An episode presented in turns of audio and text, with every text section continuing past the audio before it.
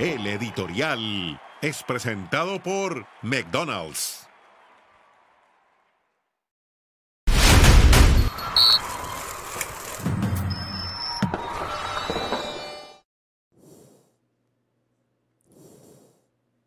Bienvenidos. ¿Qué son los resultados de ayer en la Nations League de CONCACAF? Que en el Final Four tengan que enfrentarse en su etapa de semifinales las selecciones de Estados Unidos y México. Y como todos saben, el próximo mes de abril hay un partido amistoso entre México y Estados Unidos en la ciudad de Phoenix. Aquí los directivos del fútbol mexicano deben de ponerse serio. Si de verdad trabajan por un proceso, trabajan por la tranquilidad y trabajan por el éxito que tenga el proceso eh, en la selección mexicana, deben de cancelar ese partido amistoso a jugarse en Phoenix.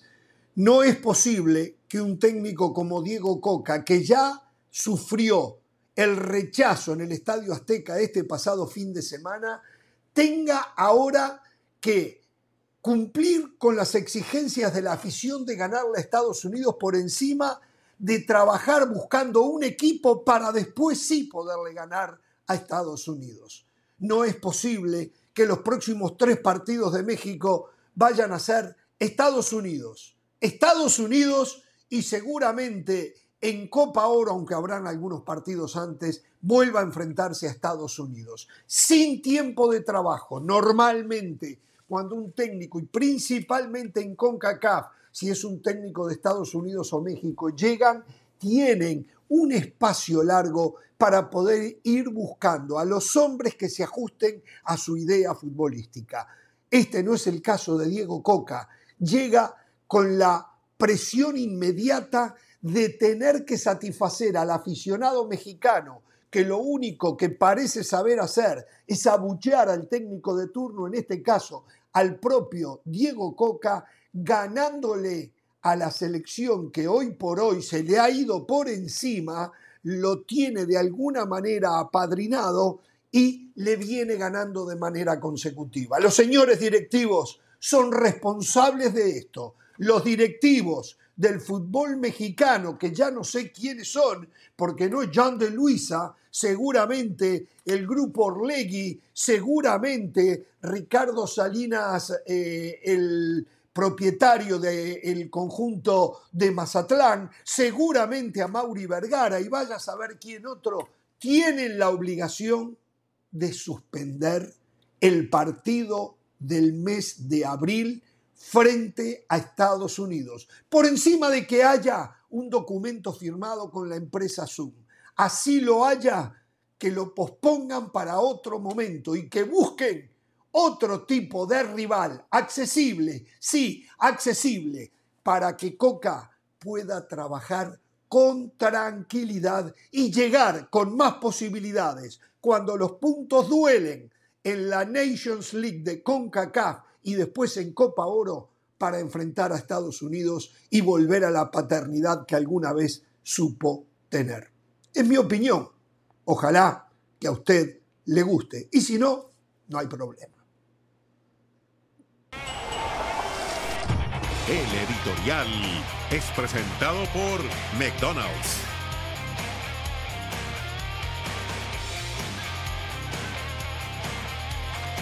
Muchas gracias a McDonald's ¿eh? porque McDonald's ha entendido la importancia que tiene mi opinión ¿eh? y entonces quiso eh, ser el vehículo para que no me interrumpieran, para que yo pudiera dar la misma y ellos tuvieran que callarse la bocota. Eso realmente se lo agradezco a McDonald's. ¿De qué se va a tratar el programa de hoy? Algunos títulos. Una de las semis de final de cuartos, perdón, del Final Four eh, de la mm, Liga de CONCACAF, los va a enfrentar a Estados Unidos y México. Y reitero, no se debería cancelar este partido amistoso de Phoenix. En CONCACAF parece agrandarse la grieta entre el norte y el resto. Y hablo de grieta futbolística.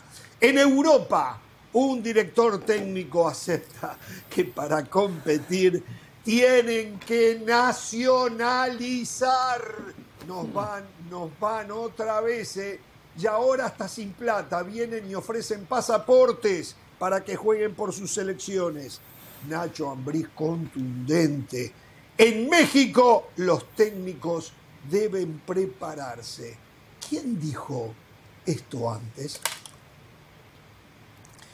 FIFA le retiró el Mundial Sub-20 a Indonesia.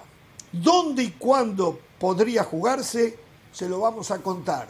Por supuesto, ya hay agazapados, pasados de vivos, que no clasificaron, que quieren entrar por la ventana, que quieren ser locales, que quieren llenar los estadios y lo quieren volver a ganar. Bueno, y atención con esto con esto, un anticipo exclusiva de Jorge Ramos y su banda. Es mexicano, es goleador, es joven y va a jugar en Botafogo de Brasil. No lo tiene nadie esto, ¿eh? se lo reitero. Es mexicano, es goleador, es joven y va a jugar en Botafogo de Brasil. Damas y caballeros, solo fue el inicio de lo mucho que tenemos para ustedes hoy en las próximas dos horas. ¿Cómo está Pereira? ¿Cómo le va? Hablando de ponerse en serio, como usted lo dijo en la editorial, por cierto, muy pobre su editorial, usted ponerse serio, a ver si ustedes tres, a ver si Carolina de las Alas, a ver si José El Valle, a ver si Jorge Ramos comienza a ponerse un poquito más serios. Hay que estar más avivados en el programa, muchachos. Eh, yo no puedo tirar el centro y cabecear. Yo no puedo tirar el centro y cabecear. Quiero que entiendan eso. Ayer a esta hora, a esta hora, yo les decía, les decía, cuando Boca tenía técnico, Boca tenía técnico, les decía que Martino se acercaba a ser técnico de Boca. Ninguno de los tres se avivó. Ninguno de los tres se avivó y me dijo, Boca tiene técnico. Nadie se dio cuenta. Yo sabía que eh, lo iban a echar con el correr de las horas, porque había hablado con gente de Boca, me lo había dicho. Hernán, mira, vamos a echar ¿Usted habla con gente de Boca? ¿Gente de Boca lo atiende a usted? Sí, no, no, me llaman para consultarme. Sí, por supuesto. Eh, acá hay una cuestión, cuestión de capacidad. lo consulta gente de Boca usted. Hay, hay cuestión de capacidad, no cuestión de colores. No es que priorizo colores. Hernán, ¿qué te parece? ¿Qué opinas? ¿Cuál es tu análisis? ¿Qué hacemos con el negro Ibarra? Le dije la verdad que no anda bien, derrota contra Instituto, contra Banfield. No diga eso, no diga eso porque mis amigos ingleses lo van a sancionar a ustedes ¿eh? y no lo van a dejar ¿A mí? entrar a Inglaterra. ¿Los ¿eh? ingleses? ¿Por qué? exacto, por lo que acaba de decir. Yo si no le dicen el negro Ibarra. Pero si no, digo que equivoca en su cuenta. Mire lo que le pasó en a su cuenta, en su cuenta oficial puso gracias negro, puso puso la, boca, la, la, página oficial de Boca. O sea, eh, no, hay, no hay problema en decirle negro Ibarra. Muy bien, muy bien. Pero bueno, conclusión, yo sabía que le iban a echar, sabía que ya había contacto con Martino. Y cuando le digo la noticia, ustedes, sí, ya sabemos, sí, que Martino, bla. Que avivarse, ustedes tenían que haber preguntado. Yo me dijeron, no digas nada, Arnaldo, hoy lo echamos, pero no, no, no digas nada, absolutamente nada. Yo no iba a decir nada, pero si ustedes me preguntaban, mi cara iba a hablar por sí sola. Vamos a ver si de aquí en más nos avivamos un poco más, por favor. Y un rato quiero hablar de la editorial, ¿eh? Quiero hablar de esa editorial, ¿eh? totalmente fuera de lugar, pero bueno. ¿Y a quién le importa eso que usted dijo? Por cierto, le faltó terminarla, es así y punto. Le faltó eso, para darle más énfasis. Hubiese quedado bien. Sí, sí, sí, de acuerdo. Quedado bien. Es así. no, yo es así, punto. La verdad no que se sí. me antoja así, punto, yo hubiese dicho. Porque es como se me antoja, yo lo veo así. Es más, usted quiere opinar, a mí no me interesa su opinión. A mí no me interesa Pereira, ya se lo digo. ¿eh? No me, puedo ir, ¿eh? si quiere me voy. ¿Cómo ¿eh? le va del Valle? ¿Cómo le va del Valle? A mí me va, me va muy bien. Yo le doy la bienvenida al nuevo patrocinador porque es un patrocinador especial para mí, Jorge. Ahí fue mi primera cita con Diana y ahí conmemoramos todos nuestros aniversarios. No les daba... Me sé el menú de pe a pa, de pe a pa. No. Además, Jorge, siempre es importante. Siempre, le, le voy a dar un consejo a toda la gente, a toda la gente que está del otro lado de la pantalla. Que. Aquellos que están tratando de cortejar, que están tratando de enamorar a alguien. Arranquen bajo, arranquen bajo. Así después cualquier cosa que ustedes hagan, se las aplaude. Cuidado. Si ustedes arrancan como Hernán Pereira o Jorge Ramos, tipos generosos, que van a lugares cinco estrellas, después cuidado. usted va a un lugar cuatro estrellas y le dicen, hermano, ¿por qué me trajiste acá? Por eso, Jorge, Hernán, Juan está conmigo. Usted- Juan usted está conmigo. Un saludo. Antes que Juan. nada, antes Eh, que nada, no. oh, tengo algo para usted. Se lo voy a dar el mensaje acá. Sí. Ajá. Mi peluquero dice que le dejó 50 centavos de propina hoy. Usted quiso ir a mi Sí. peluquero, le había gustado el corte de pelo que me había hecho a mí, fue allá hoy, 50 centavos. le dejó 50 Se centavos equivocó, de le dejó propina. 50 centavos. No le 50 iba a dejar nada. centavos de propina le dejó a mi peluquero. El corte espectacular, yo le dije. Pero digo, del Valle, por Dios, 50 centavos, por Dios. Le fue bien, ¿eh? Hoy me agarró de buen humor. Hoy me agarró de buen humor. Eh, yo tengo muchas ganas de opinar de los temas. Por cierto, Jorge, ayer usted dio la noticia que hoy confirma la FIFA, ¿no? Lo de Indonesia. Y usted tiró cuatro Sí. sedes. Yo ayer la verdad que no lo quise, Sí. no lo quise dejar mal ante Hernán, ante Carolina y mucho menos ante el país. Pero, ¿Mal por Jorge, usted debería de llamarme, debería de consultarme y preguntarme, José, ¿qué sabes de este tema? Porque usted no mencionó una sede, una sede que está cobrando fuerza. Ya se levantaron los teléfonos y esta sede dijo, Qatar, Qatar acaba de organizar la Copa del Mundo, Qatar va a organizar la Copa Asiática del próximo año, Estados Unidos, Estados Unidos tiene competencias internacionales todos los años, Argentina, Argentina viene de organizar una Copa América hace poco, Argentina es campeón del mundo, eh, Perú, Perú va a organizar el Mundial Sub-17. Nosotros siempre hemos querido organizar eventos internacionales, eventos importantes y nunca nos dan la oportunidad. Esta es nuestra chance. Jorge, Está hablando de México, está hablando de México. No. Los mexicanos ahora están No. de vivo como los argentinos, no clasificaron al Mundial y quieren organizar Mundial. ¿No es México lo suyo? Me No, extraña es, que los mexicanos no se hayan dado cuenta, es- ¿eh? es Marruecos. Les dejo ese nombre, compañeros. ¿eh? Oh. Marruecos está cobrando fuerza para organizar la Copa Nadie del Mundo manejado ese Sub-20. nombre. Los cuatro, los Nadie. cuatro países que Jorge mencionó tiene razón. Jorge está bien rumbeado. Son cuatro posibilidades. Pero en las últimas 24 yo lo tengo horas, que llamar a usted. Marruecos ha cobrado fuerza. Sí, llámeme. Yo lo tengo que llamar a ustedes. Cada vez que yo tengo una, una noticia, que tengo una información, primero lo tengo que llamar a usted. Pero ¿por qué no se va un Correcto. poquito a la red? Eh, eh, tranquilo, saluda a la dama y después quiero opinar. Y dar información del tema del sub-20. Señora, tengo ¿cómo está información. usted? Información Muy bien, Jorge. tiene? Muy bien, muy bien. Eh, bueno, Bueno, la, la usted, señora, información ¿no? del, Sí. la información del Mundial Sub-20 la tenemos que conocer pronto, ¿no? El 20 de mayo comienza ese torneo hasta el 11 de Yo creo junio. que van a tener que mover con- la fecha. ¿eh? Bueno, Me parece no sé, no sé. no sé, con, con tanto candidato Falta- levantando la mano, si se sienten capacitados para, para organizarlo. Eh, lo que sí le voy a decir es que la FIFA lo tiene bien complicado, porque por ejemplo, el otro día yo veía en la Eurocopa y hay tres países que no se pueden no se pueden emparejar en el mismo grupo por temas políticos. A Rusia lo sacan el otro día de competencia, por lo que ya sabemos con la, con la guerra de Ucrania. Entonces, ¿cómo de alguna manera, si ya tú traes un precedente, que en este caso es Indonesia, con Israel, porque Israel se termina clasificando sobre la hora y de panzazo, o sea, no era que era que ya estaba clasificada y ahí ellos toman la decisión. Entonces, Fue contra. claro, a ver, ¿cómo le ¿jugó- dices? ¿no jugó la final de la categoría contra Inglaterra? ¿Israel? ¿No fue así? Y Creo que sí, creo que sí, Jorge. Yo no sé exactamente cómo fue, pero sí le puedo Exacto, decir que ¿cómo fue una de cosa de última hora. No, no, no, que fue de última hora, que ellos no pensaban que Israel se iba a clasificar eh, eh, de última hora, o sea, que, lo- pero- que iba a lograr que iba a lograr el campeonato y entiendo que fue hace poquito. Entonces, claro, hay un tema político, eh, religioso incluso, estaba leyendo por ahí. La verdad que, que hay tantos problemas entre ellos que yo no me atrevo a meterme de fondo, pero sí sé que es político y sé, y sé que es religioso. Y, y la FIFA, ¿cómo le dice, en este caso Indonesia, no, tienes que dejar de lado lo que porque no es la primera vez que ellos se, se pronuncian en contra de, de Israel. Han dejado a, a atletas fuera de otras competencias, creo que fue una competencia de tiro, para, con tal de que no expusieran su bandera. O sea, ya eso se sabía que podía pasar.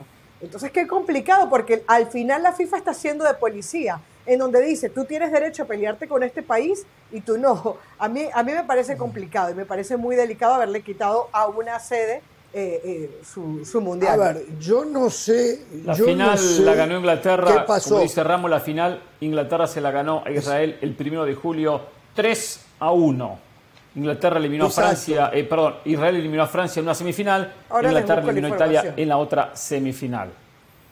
Pero no fue de panzazo. que a lo que Caro se No, no. refiere es que recientemente, recientemente se agravó el problema político entre Palestina e Israel. El último mes ha sido muy candente y a partir de ahí han, arranca- han arrancado muchas protestas. Eso, o sea, más allá de que siempre ha existido un conflicto, en el último mes se ha agravado. Bueno, nosotros no. Yo lo que digo es que eh, viajó el presidente de la Federación de Fútbol de Indonesia, porque la FIFA está ayudando a Indonesia después de el maremoto que hubo, el tsunami que hubo.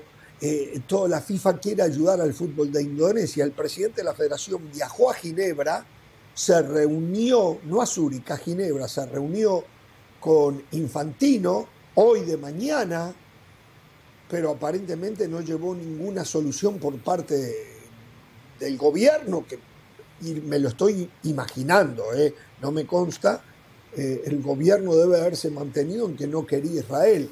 Yo ayer decía, y creo que también eso la FIFA lo debe haber considerado, cómo iba a ir Israel a un país que seguramente eh, iban a haber demostraciones en su contra y qué hacía Israel si el gobierno de Indonesia, que definitivamente no lo quería en su territorio, no le ofrecía las garantías del caso ante cualquier atentado. O sea, había un problema muy grande allí de los dos lados, que no lo querían a Israel y cómo protegían a Israel. Yo creo que eh, lo más sano es lo que hizo la FIFA. Yo creo que lo más sano es lo que hizo la FIFA, eh, porque Israel se lo ganó en la cancha. Y no vamos a entrar en temas políticos y mucho menos religiosos. Israel se lo ganó en la cancha, entonces ahora la FIFA tenía que ver cómo solucionaba el tema, ¿no? Este, Sí, así sí. que bueno, cosas, A- a- un par de aquí- cosas aquí lo que sub-20. estoy- aquí lo que- rapidito para Eh, aclarar lo que yo lo sí. que yo había leído que, que busqué decía que, que sucedió lo improbable Israel clasificó a su primera competencia es decir nunca había clasificado a un mundial sub 20 Ah. ellos no se lo habían Claro. ellos no se lo habían cuestionado así y termina y termina sucediendo esto más lo que comentaba de bien, No, dos cosas. Eh, bueno, El Chiqui Tapia en las próximas horas, el Chiqui Tapia en las próximas horas está viajando a Asunción del Paraguay para reunirse con Infantino, que casualmente eh, tiene una reunión en Comebol Ah. con Alejandro Domínguez Ah. En Asunción Ah, del Paraguay. Entonces, por eso Chiqui lo Chiqui quiero, Tapia, es más, tenemos una buena Chiqui Tapia relación, pero- rápidamente se tomó un avión, va para allá para presionar a Infantino y convencer que Argentina sea sede de la Copa del Mundo. A ver, Vuelvo sub-20. a decir. Eh, decir, Sería decir, aparte, vergüenza. déjeme dar la información. No, no es una vergüenza, no es una vergüenza para nada, Sí, ¿eh? para nada. De- decir lo Una siguiente, vergüenza. decir lo siguiente, una situación, los estadios tienen que ser pura y exclusivamente para la competencia, no pueden ser utilizados para otro torneo. Es decir, si se utiliza, por ejemplo, la cancha de River, no puede jugar River como local durante la competencia. Por lo tanto, se están manejando estadios como el de Santiago del Estero, como el de La Plata, que no pertenecen a clubes y que se juegan algunos torneos, algunos Juan. partidos. Más allá que el de El de Santiago, San el de Luis. San Juan, más allá que el de Santiago del Estero se juegan, eh, juega eh, Mitre, juega Central Córdoba, pero también tiene sus propias canchas. Segundo, ¿Qué ha segundo, ahora? los ¿Santiago que se quedaron la- dormidos. La, capital alternativa de Argentina hoy. No, no, no. Santiago del No, pero- ¿Qué, qué ha pasado? Sí, sí, No sí, sé, sí. descubrí. ¿Qué, qué ha pasado? en No, es como que no, conozco detalles económicos de Santiago del Estero, honestamente, pero sé que última- parece que anda bien el mercado local, está generando mucho dinero y por eso, bueno, mucha inversión, muchos equipos, muy, eh, muy buen estadio, estadio espectacular y tantos encuentros que se No, disputan en Santiago a- del acá Estero. se creen que no hay Ahora, estadios allá, ¿eh? Acá hay, ahí, mira, a mi derecha, ahí a mi derecha hay Sí. uno que dice que No, es un que estadio bárbaro No hay estadios, que no, que Portugal y España, sí, y ahora No, no, Marruecos. no, no sé que si no tienen Una más. Que a los que Marruecos. están allá son mejores, Sí. es distinto. Así como, así como Ramos critica a los argentinos porque supuestamente somos vivos, un paso adelante, así reaccionamos, Claro. ¿por qué no critica a los mexicanos que se han quedado dormidos? Porque México, México, Sí, uno de los no, anfitriones de la próxima. Copa del Mundo, tampoco está en el sub-20. Podría haber dicho, ah, yo lo organizo. Y de esa manera la sub-20 puede jugar el Mundial. No, no, no despierte a los vivos. Esto no como el fútbol también, ¿eh? No, no, Mire que ya los es futbolistas periodista, esto como el fútbol, ¿eh? Hacen falta varios camiones de bobo en el fútbol, ¿eh? Para que Sí, tengamos- pero esto como el fútbol, ¿eh? Hay que ser vivos, ¿eh? bobos, ¿eh? Son todos vivos, son, ¿eh? Son todos vivos. Ahora, a ver, analicemos, muchachos, de verdad. Argentina, Sí. la FIFA le da el Mundial a Argentina, que lo pidió, y si Sí. lo pide México, o a México, con la excusa de lo que dice Pereira, como van a organizar el Mundial 2026, entonces se lo damos a México también. No clasificaron en la categoría, entonces el, el Mundial Sub-20, los estadios, en cualquier parte que se juega, están semi vacíos a vacíos, excepto Sí. Sí. cuando juega el local. Quiere decir que en un Sub-20 el local tiene una ventaja que ni siquiera en un Mundial de mayores la tiene. Se llenan los estadios con el equipo local. Entonces Argentina la organiza, fracasó en su intento de clasificar. No pudo, ¿eh? con Mascherano y con jugadores fantásticos, porque no quiere decir que Argentina no los tuvo. Argentina puede competir perfectamente en un sub-20. Va a tener estadios repletos favorables para ellos. Entraron de vivo, ¿eh? con la anuencia del vivo del presidente.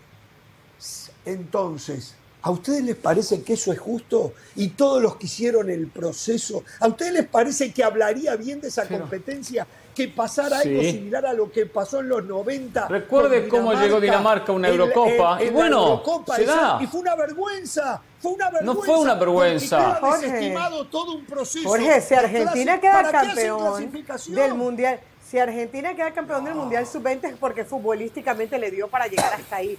No, No, se queda no campeón puede- del Mundial Sub-20 puede organizar, por no puede participar. Bueno. Y México no, lo no, mismo. no, no, no, no. Puede organizar, no, puede sentido. participar. Soy absoluto en eso. Puede organizar. Pero si no puede históricamente, participar. hay una cosa que usted No tiene que entender, si históricamente siempre el local no ¿Qué jugó la eliminatoria, entiendo que acá es un caso diferente. Está mal. No, no está mal. Está mal. Sudáfrica jugó su mal. primera Copa del Mundo y su única en el 2010, gracias a que organizó un Mundial. Qatar es lo propio. Sí, pero todo Eso eso también sería una preparado. Todo eso estuvo preparado. Está bien que estuvo preparado. Ahora bueno, no. esto está improvisado, producto de una situación que está más allá de los intereses de Argentina, de la Conmebol, de México, del país que fuese. Hay una situación No, que ya la Lo hablaron. que quiere sacar ventaja. Y les voy a decir algo. cómo yo Pero- defendí pero sacar Argentina, ventaja- ¿eh? Y en Qatar Yo defendido a llenaron Argentina los siempre. estadios. En esta no se la llevo. Perdón, señora, adelante. Si en Qatar no llenaron los estadios del Mundial de Fútbol de mayores, menos van a, a- a ir la gente al, al Mundial Sub-20. A, pa- Sí, a mí me parecería Ah. que, que, lle- que llevar a Argentina, eh, pa- para Argentina, para Argentina sería, sería muy bueno. Aparte, porque que el argentino no va a llenar todos los estadios, pero cuando vea que se enfrenta a potencias, la gente va a ir al estadio. Yo me acuerdo que yo estuve en la final del Mundial Sub-20 en Colombia, en el 2011. Era Brasil-Portugal. Y el estadio estaba repleto y era una fiesta, por más que Colombia no estuviera. O sea, Sudamérica tiene la capacidad de sentir un Mundial Sub-20 y no sé si llenar todos los partidos, No, pero no sí hacer buenas igual. asistencias. No, Eh, no, dos es más, cosas. es más. Sí, adelante, dele, dele, dele. No, dos cosas. Eh, qué lástima que Jorge no esté eh, alineado con los hermanos latinoamericanos. O sea, en este programa todos deberíamos de empujar No, para no, que no, no. Argentina o Perú sean la sede por de ese Mundial Sub-20. no es una lástima, es una lástima que Jorge le dé la espalda a nuestros trampas, hermanos ¿eh? argentinos o peruanos. Nunca. O en todo caso a nuestros Nunca. hermanos estadounidenses. Quiero regresar a la información que nos da Hernán Pereira, bien, que es muy buena. Muy bien, Yo no José. sabía lo que Hernán acaba de decir, que durante el Mundial Sub-20 los estadios nada más pueden ser utilizados para esa competencia. Eso es ese es un detalle sumamente importante. Y allí Estados Claro. Unidos tiene una ventaja. Porque aquí Estados Unidos tiene múltiples estadios que no son sedes de equipos de la MLS. Por ejemplo, solo en la Florida usted tiene el Citrus Bowl, donde se jugó el Mundial de 1994, que es un estadio primer mundo. Tiene el Raymond James en Tampa y tiene aquí eh, el estadio donde juegan los Delfines de Miami. Solo en la Flor- Florida, ya le estoy hablando de tres es- estadios primer mundo. Marruecos, la información que les daba, ahí también tiene una ventaja porque en junio o a finales de mayo ya no hay liga de Marruecos, mientras que en Perú, en Argentina sí se están jugando las ligas locales. Bueno, eh, de nuevo, quiero ser claro, yo siempre estoy alineado con los latinoamericanos si se justifica, si es legal, si es legal, si es legal.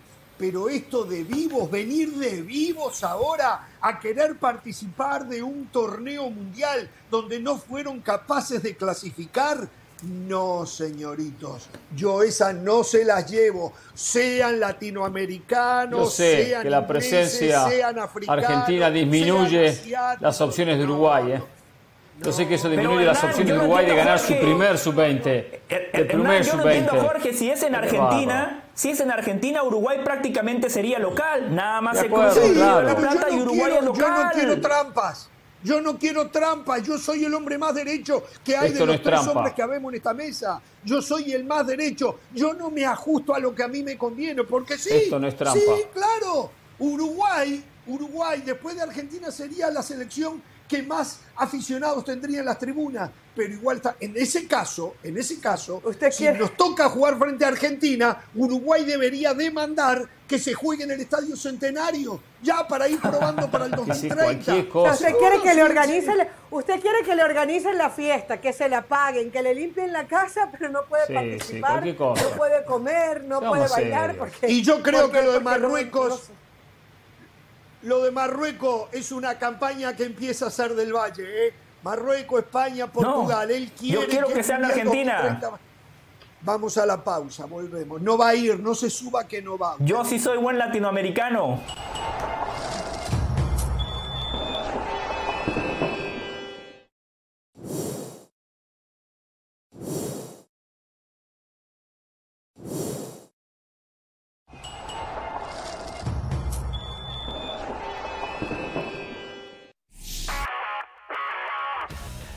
Pilar Pérez, esto es SportsCenter ahora. Mauri Vergara y el estadio Akron recibieron la visita de los representantes de la FIFA para inspeccionar el inmueble como parte de los preparativos rumbo al Mundial 2026. Durante la visita estuvieron presentes Colin Smith, Jürgen Mainka, así como Ross McCall, director comercial por parte del máximo organismo. Javier Sánchez representó a la Federación Mexicana de Fútbol, asimismo hizo presencia Juan José Frangier, presidente de Zapopan, además de Pablo Lemus, presidente municipal de Guadalajara. El head coach de los Atlanta Falcons, Arthur Smith, oficializó a Desmond Reader como su coreback titular para la próxima temporada. Reader pasó los primeros 13 juegos de la campaña anterior como suplente de Marcos Mariota antes de ser designado titular en diciembre. Durante sus cuatro apariciones completó 73 de 115 pases para 708 yardas, dos touchdowns y cero intercepciones. La tenista mexicana Fernanda Contreras Gómez quedó fuera en la primera ronda del WTA San Luis Open. La nacida en el mismo San Luis Potosí perdió en sets seguidos por idénticos 6-2 ante la húngara Dalma Galfi, tercera sembrada del torneo. A pesar de estar rodeada de familia y amigos, a Fer le costó encontrar su ritmo en el partido y fue hasta la mitad del segundo set donde más agresiva se le vio, consiguiendo el tercer punto de forma categórica para posteriormente enviar al tiebreak y ganar el cuarto punto. Pero la húngara se encargó de apagar la fiesta tricolor y despedir a la local, quien entre lágrimas se fue aplaudida por el público potosino. No se pierdan SportsCenter todas las noches a la 1 m del Este 10 pm del Pacífico. Esto fue SportsCenter ahora. No se pierdan el gran duelo por la Copa del Rey entre Barcelona Real Madrid. Semifinal el 5 de abril a las 2 y 30 de la tarde, hora del este, 11 y 30 en la mañana en el Pacífico por ESPN Plus. Pausa y volvemos con más aquí en Jorge Ramos y su banda.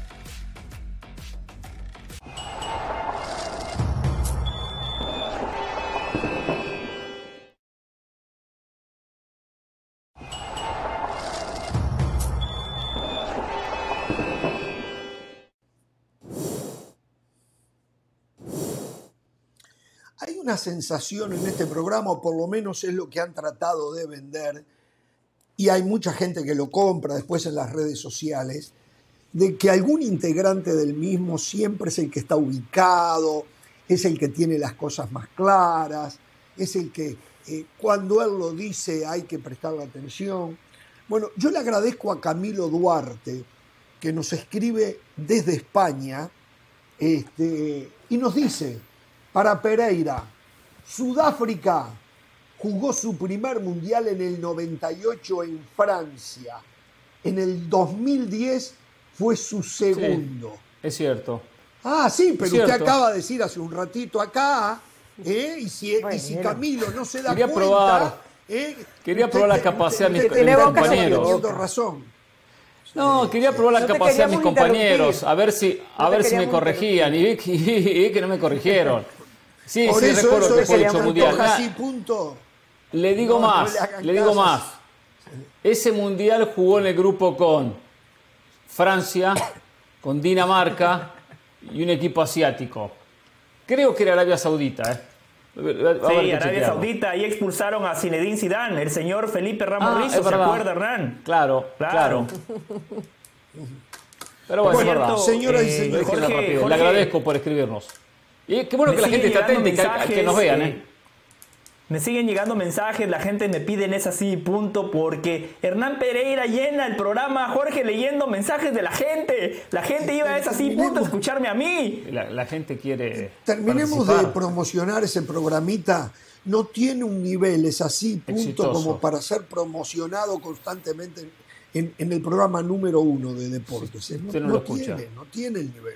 Entonces, bueno, hagamos una cosa. Hablemos de lo que pasó ayer en la CONCACAF Nation League, donde Panamá fue y dio un golpe en la mesa en la misma Costa Rica, le ganó en Costa Rica a Costa Rica y quedó establecido también ¿eh? que los de bien al norte de CONCACAF, hablo de Estados Unidos y Canadá, hoy le pasan el trapito al resto. Canadá goleó a Honduras y que no se enoje conmigo Brian García, que no me saque del aire, que no me cierre el audio, se lo voy a pedir, pero ayer Canadá le pasó por encima a Honduras. Y cuidado, ¿eh? que no estaba Coito, porque Coito era el culpable de todo, ¿eh? Coito era Ni el culpable de bolillo, ni el bolillo. Bueno, Coito. Ni el bolillo. ni Coito el bolillo. fue. Coito fue a Canadá en el comienzo de la eliminatoria le empata a Canadá. Cuando apenas comenzaba el proceso rumbo al último, a la última Copa del Mundo. Después sabemos lo que pasó, lo echaron, esto y lo otro. Yo quiero decir algo de la jornada de ayer. Eh, es cierto, estoy de acuerdo que eh, el norte domina, pero de una manera muy marcada. Como pasó en la última, Norte-norte. en la última eh, eliminatoria, ahora pasa algo A muy ver. similar con todo esto. Tres del norte, Bien, siga, siga. tres del norte, Canadá, Estados Unidos y México, y se suma Panamá. En el Mundial lo mismo, tres del norte, Estados Unidos, México, Canadá, y la selección de Costa Rica. Entonces, eh, acá Centroamérica se tiene que replantear muchas cosas, y especialmente Costa Rica, que fue quien ha sacado la cara y quien competía mucho más cerca de los equipos de arriba. Ayer pierde como local contra una selección que nunca la había ganado en su casa, con una selección que ya en la eliminatoria le estuvo complicando con el gol de Fajardo, buena victoria de Panamá, que, que aparte valoro de Panamá que en el fracaso, esto es producto de la continuidad de un proceso, ¿Cómo le esto es bueno que lo escuche ¿Cómo y lo aprende del Valle, sí, sí, es bueno que yo tome la cámara, para que la gente escuche. Cuando se pierde y no se obtiene un objetivo, a veces las cosas igual se hicieron de manera correcta, pero no llegan los resultados. ¿Por qué digo esto? Thomas Christensen no fue despedido cuando Panamá no clasificó al 2022, fue respaldado. Y fue respaldado y ahora se ven los frutos. Entiendo que no llegó a la próxima Copa del Mundo, que es el gran objetivo, pero mete a Panamá en el Final Four. Va a Costa Rica le gana en su cancha, eso tiene muchísimo valor. Y después lo de Honduras. Honduras ya no compite con el norte, ¿eh? Honduras a veces come cuatro encima de Canadá, erró un penal, ¿eh? Lanín tiró el penal, eh, eh, erró un penal.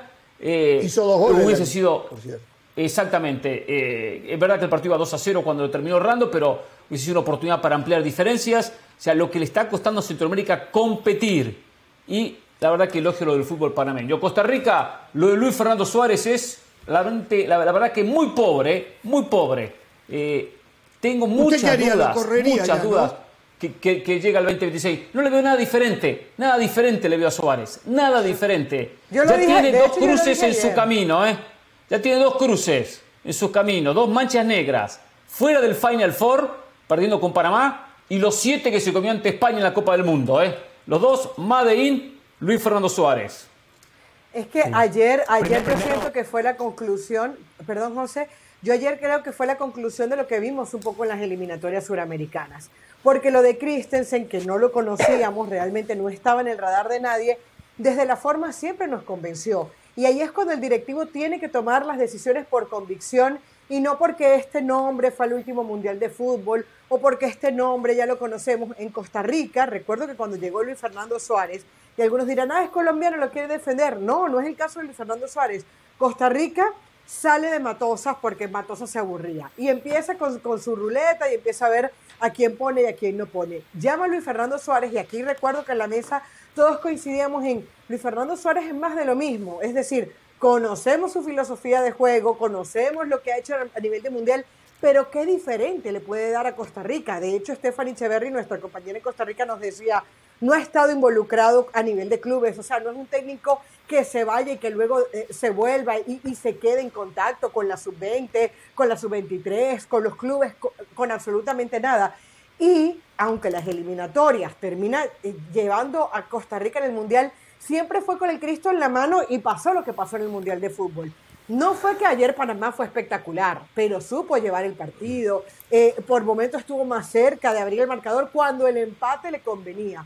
Entonces yo creo que ayer fue una buena conclusión de la toma de decisiones de una federación y de la otra. Primero que todo, eh, yo coincido con el comentario del señor Hernán Pereira sobre Thomas Christensen, pero no sé por qué me decía, especialmente para Del Valle. Yo no pedí que echaran a Christensen sí. después de eh, el fracaso usted de no llegar al, último mundial. Todo lo contrario. Una cuenta de Twitter, no. usted decía que Panamá no llegaba al Final Four, tenía cero posibilidades. Me cuentan por ahí. Eso es mentira. Eso es mentira. Ahora es mentira. Yo dije que no Ahora llegaba al Mundial de Qatar. Yo dije que no llegaba al Mundial de Qatar y como siempre tuve razón. Esas verdades a la gente les duele. Pero Hernán, yo coincido en que Christensen tenía que seguir por lo que decía Caro. Panamá fue la selección de Centroamérica que mejor jugó al fútbol en el pasado proceso. Si, si después no le alcanzó fue porque le faltó peso específico en sus futbolistas. Por eso, la victoria de ayer de Panamá fue muy importante, porque dentro de Centroamérica, Costa Rica es la selección que viene marcando la diferencia.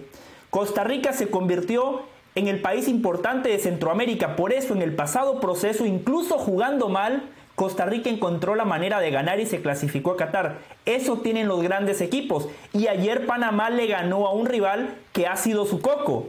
Le ganó a un rival que lo ha complicado. Por eso yo valoro lo de Christensen porque ayer dio un paso hacia adelante, porque ayer dejó el verso, ese verso con el que vino aquí a Jorge Ramos y su banda, recuerdo, yo no, no estuve en esa entrevista, pero eh. la escuché. No, no, no, es no, eh. dijo, no, que hay que Yo proponer, que hay que tener la pelota, Coherente. que hay que imponer condiciones. en- eh, básicamente eso fue lo que él decía. Ayer me gustó lo de Panamá porque salió a jugar con el resultado. El empate le convenía y jugó de manera inteligente. Línea de 5, bloque bajo y después en el segundo tiempo, cuando Costa Rica se desesperó, ahí soltó al equipo.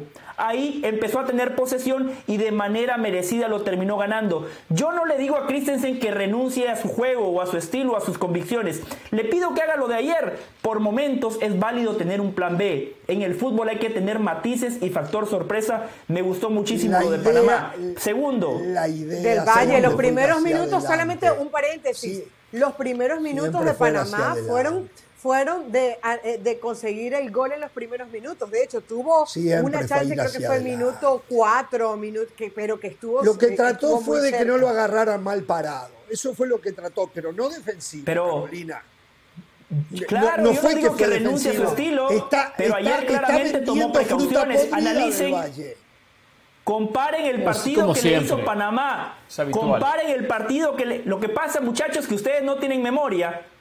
Comparen el partido que le hizo Panamá a Costa Rica en el proceso eliminatorio rumbo a Qatar. Sí. Escenario ¿Cuál, similar el de ida o el de Panamá vuelta? con un ¿El de ida o el de vuelta? Perdón. El de Costa Rica. Eh, eh, o el dije de en Panamá. Costa Rica, dije en Costa Rica. No, no dijo en Costa Rica. No, dijo el partido Sí, dije hizo en Costa Costa Rica. Rica. No dijo en. Dije, dije en Costa Rica. Dije en, en Costa Rica. Hay que aprender a Bueno, escuchar. está bien. El- El el de vuelta. Está bien, si le preguntamos porque no de escuchamos ayer. ninguno de los tres.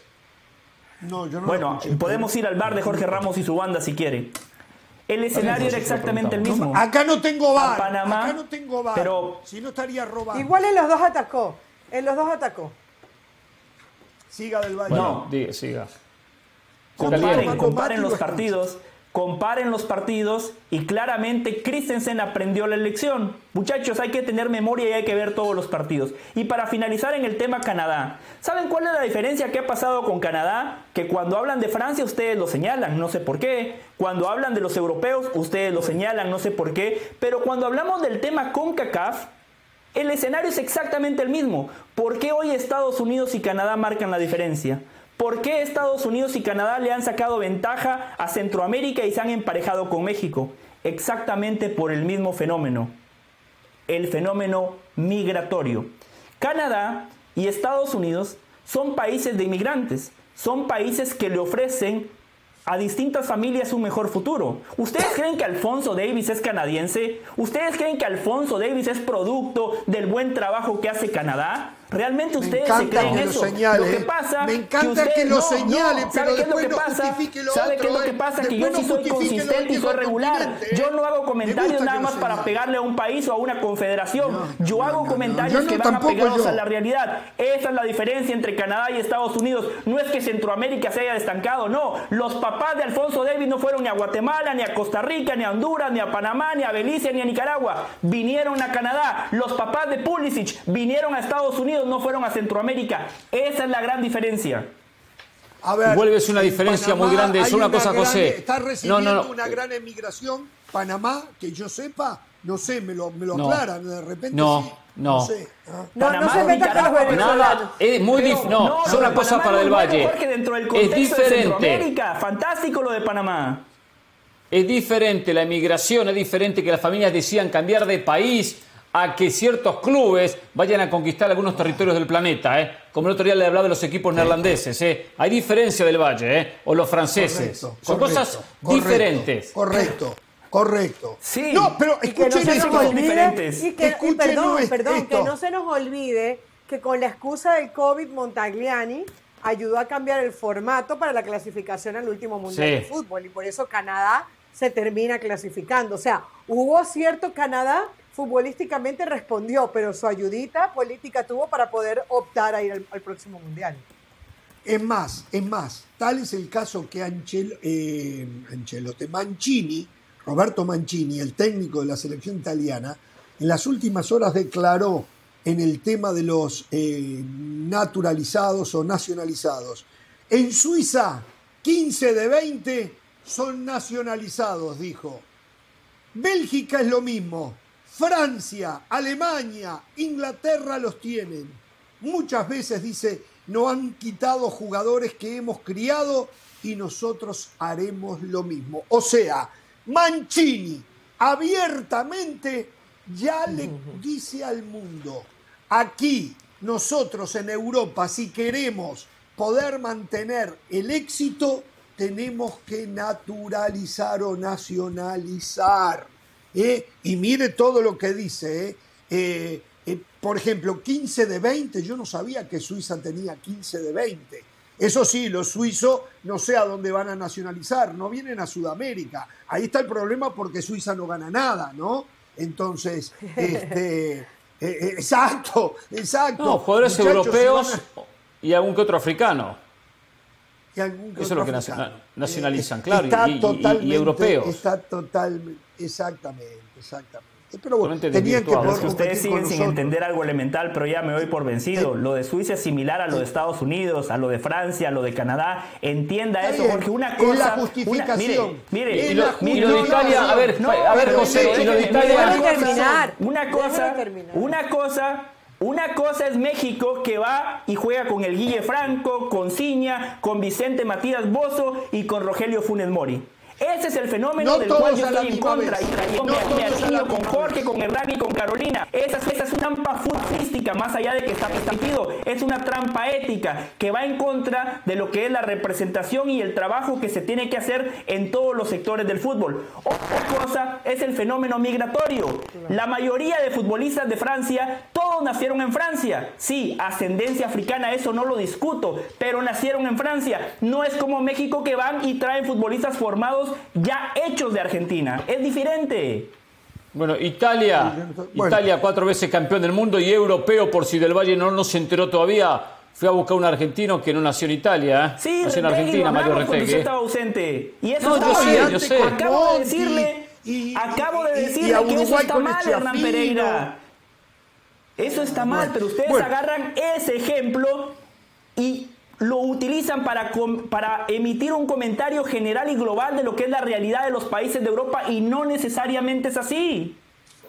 Quiero ver Anoche dónde- habló eh, en fútbol picante Nacho Ambriz. Vamos a ir a una pausa y al regresar vamos a escuchar a Nacho Ambriz hablando con José Ramón Fernández, con Hugo Sánchez, con Roberto Gómez Junco y con eh, David Feitelson. ¿eh?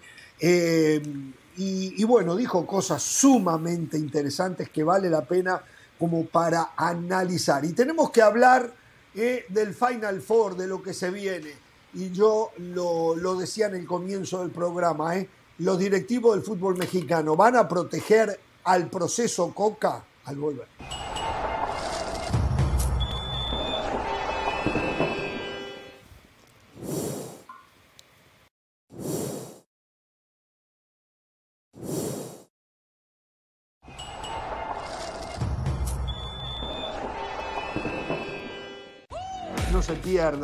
El gran duelo por la Copa del Rey entre Barcelona Real Madrid, semifinal el 5 de abril a las 2 y 30 de la tarde, hora del este, 11 y 30 en la mañana en el Pacífico por ESPN Plus. Pausa y volvemos con más aquí en Jorge Ramos y su banda.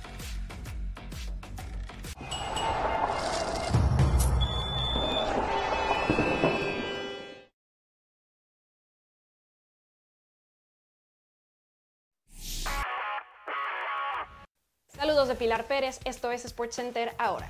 Con 39 puntos, 8 rebotes y 8 asistencias, Stephen Curry lideró a los Warriors de Golden State a su victoria 120 a 109 contra los Pelicans de New Orleans. Draymond Green no paró de lanzar gritos a sus compañeros, rivales y hasta a su coach, Steve Kerr, quien declaró que su fuego es necesario.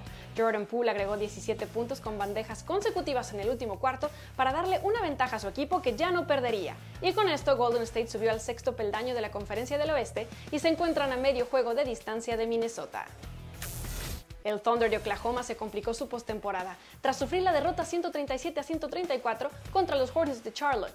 A pesar de que tres de sus jugadores anotaron las cifras más altas de su carrera en el encuentro, Isaiah Joe con 33 puntos, Josh Giddey y Jalen Williams con 31 cada uno, el Thunder no pudo luchar por fortalecer su posición rumbo a los playoffs en el oeste de la NBA. Por su parte, los Hornets contaron con PJ Washington encestando 43 puntos, también la cifra más alta de su carrera, para ayudar a su equipo a sumar su tercera victoria consecutiva, a pesar de que ya no cuentan con aspiraciones a los playoffs. Sorprendente victoria de los Washington Wizards 130-111 sobre los Celtics de Boston que les abre un poco el camino en la lucha por los playoffs. A pesar de las ausencias de Kyle Kuzma y Bradley Beal, los Wizards contaron con Kristaps Porzingis, quien generó 32 puntos y 13 rebotes. Ahora el equipo de Washington está a dos juegos y medio de los Chicago Bulls por el play-in en la Conferencia del Este con seis partidos pendientes por jugar, con lo cual la esperanza sigue viva. No se pierdan SportsCenter todas las noches, a la 1 m del Este 10 pm del Pacífico. Esto fue SportsCenter ahora.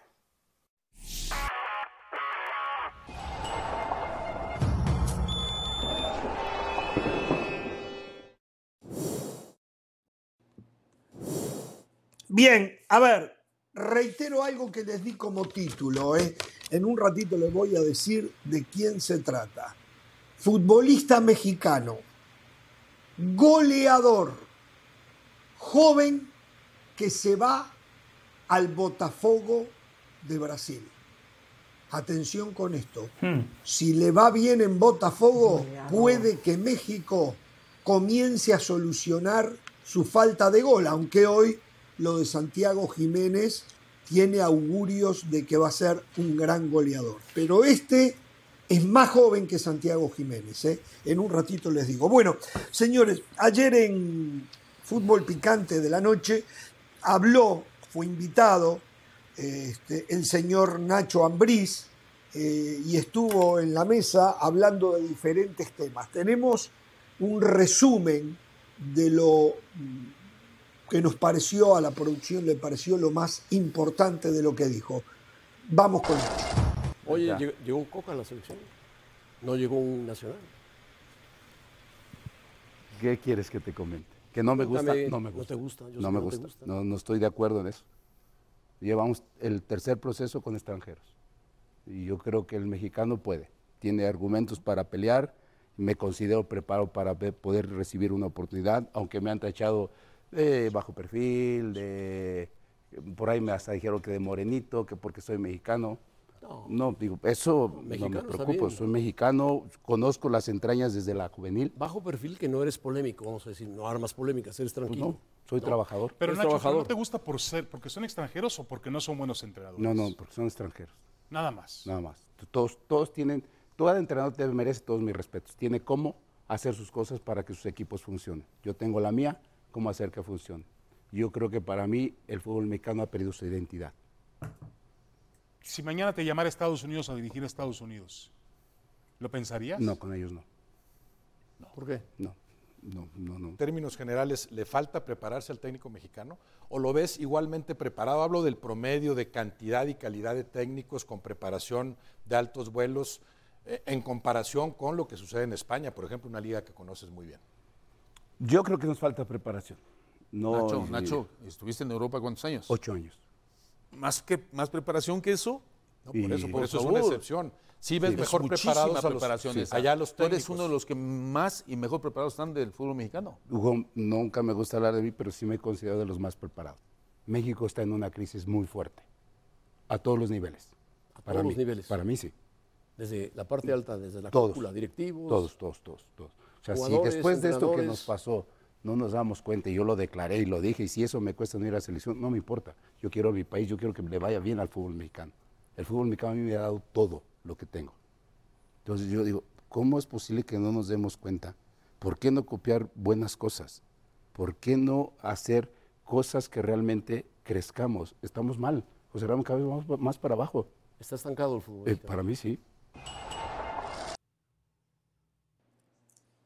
Bueno, cosas importantes, lo reiteramos, el mexicano puede dirigir, acá hay una contradicción de Nacho Ambriz, ¿no?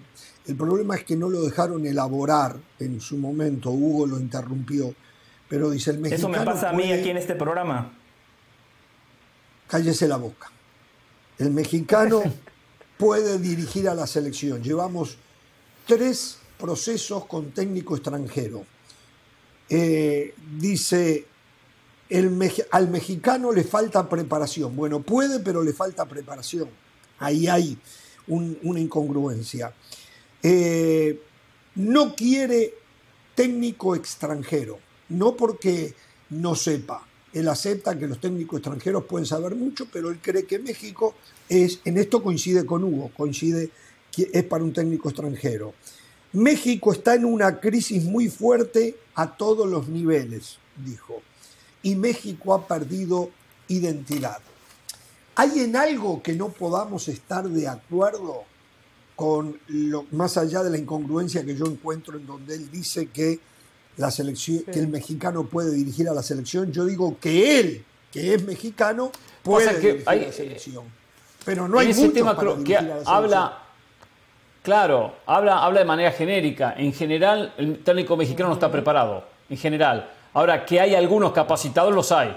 Eso es lo que yo interpreto que dice Nacho Ambriz. Yo- yo lo que sí no que él- escuché de la él- mesa. creo que él hablaba lo de que él. sí. Bueno, de él dijo que él estaba capacitado, claro que sí, no tengo duda que está capacitado, claro que lo está, está. Y lo está. Claro que lo está. lo está.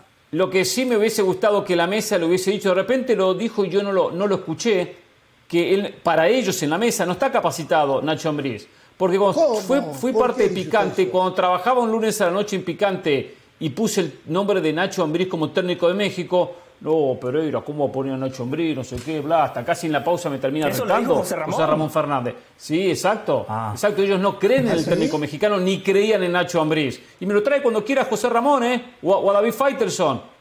Eh, porque no estaban de acuerdo en que, en que Nacho Ambriz sea designado técnico de México. Espero que se lo hayan dicho, me imagino. Que se lo hayan dicho. Eh, y lo único que me hubiese gustado cuando dijo, "Ah, hay cosas que cambiar, hay cosas que hacer, México está estancado, totalmente de acuerdo. ¿Qué hubiese hecho él? Ahí no sé, es bueno cuando el técnico deja, deja entrever que hay un camino. Bueno, ¿cuál es el camino que de repente nos puede mostrar Nacho Ambriz? Yo siento que hay dos cosas. A mí hubo una que sí me hizo especial ruido creo que tiene que ver con un nacionalismo exa- exagerado y eso no es bueno cuando te estás preparando. Cuando le preguntaron que si di- dirigiría a Estados Unidos y dijo no, tú no puedes decir, y sobre todo él siendo tan joven, él no puede decirle que no a una selección como Estados Unidos. Él no sabe si mañana se le abren las puertas en la MLS, termina triunfando en la MLS y se le abren las puertas de la selección nacional de Estados Unidos y luego le ponen eh, este video. Me parece que hay que tener cuidado. Y lo otro, creo que a él le falta el hacerse la propaganda que, se hace, por ejemplo, un Hugo Sánchez. Si Hugo Sánchez tuviera la mitad de la experiencia o, de la preparación que tiene Nacho Ambriz, porque, porque ha tenido su- sus triunfos, eh, creo que, que- que- que te haría un recital completo de lo que es capaz. Nacho Ambriz tiene que decir, yo soy el técnico mexicano más capacitado para dirigir y creo que estoy por encima de lo que pueda hacer Coca con todo y que lo respeto. Ahora, que el técnico mexicano se ha quedado es una realidad. O sea, no tiene nada de malo que, que Nacho Ambriz se tire un poquito de flores cuando todos sabemos que, que las merece. Es una lástima que, que los compañeros de fútbol picante no le hayan dicho a Nacho Ambriz lo que en su momento le dijeron a Hernán Pereira. Es una lástima. Y es una lástima que mis compañeros, cuando? Hugo Sánchez, y es una lástima que mis compañeros, cuando Hugo Sánchez descalifique a los entrenadores solo por su pasaporte, lo matan. Lo que acabamos de escuchar de Nacho Ambriz es vergonzoso. Vergonzoso. No me gustan porque son extranjeros. ¿Qué Pero no argumento es entendí lo, ese? lo- lo de Hugo Sánchez, ¿lo puede explicar? No, No, no no, entendí no. muy bien si se refería Sí. a nosotros o a quién. Sí, a ustedes. Yo Ah, por supuesto, por bueno, eso yo le dije acá a Hugo. Sánchez. No, mi primero usted, usted, usted, que también critica a Hugo Sánchez, después va y, y dice que tiene que dirigir al Real Madrid. Lo dijo, lo hizo en este programa. Sí, y yo le dije acá a Hugo. Sánchez, yo le dije acá a Hugo la Sánchez en este programa que tan- los mejores técnicos de toda América, de toda América, estaban en Uruguay y en Argentina. Estaban más capacitados que el resto, se lo dije acá. ¿Y sabe lo que me dijo? Sí. Pereira, a ver si me representas. Yo se lo dije, ¿eh? Sí, Pero sí, no sí. venga a atacar. Eh, a ver si Claro. no sé por qué tengo que representar a Hugo. Yo no me, yo no me encargo de representar a técnicos ni a jugadores. No, allá de algún negocio que a veces intento hacer. Y lo que, y lo que, Que yo le dije a Hugo es que Hugo, Hugo tenía muchos más pergaminos que Benjamín Mora, que hoy dirige al Atlas. Más pergaminos que el Potro Gutiérrez, que arrancó dirigiendo Mora? un grande ¿Cómo como le Cruz Azul. compara? Más pergaminos que Rafa Puente, que arrancó dirigiendo a otro grande como Pumas. Pero y Rafa Puente está más preparado. Escuche bien, que escuche bien. Le dieron, le Y lo quiero dieron como título, ¿eh? Rafa Puente del Río está más capacitado que Hugo Sánchez y más preparado que Hugo Sánchez. Sí, lo quiero como título, no tengo ninguna duda. ¿eh? Rafa Puente del Río está más preparado que Hugo Sánchez para dirigir sea un club o una selección. Bueno, tendríamos que debatir qué es estar más preparado, porque leerse 50 libros, ser un nerdo y sacar 100 en todos los exámenes no necesariamente significa que usted puede ser un mejor técnico. Hernán Pereira, en el fútbol hay un componente clave que es el trato con el ser humano. Convencer, transmitir las ideas. No es nada más de memorizarse el librito Hernán Pereira. Y Hugo Sánchez en eso, por su condición de ídolo, me parece que toca fibras. Y, y ¿sabe qué? Qué bueno que usted pone a Rafa Puente si quiere entrar en esa comparación porque está bueno. Porque Hugo también dirigió a Pumas.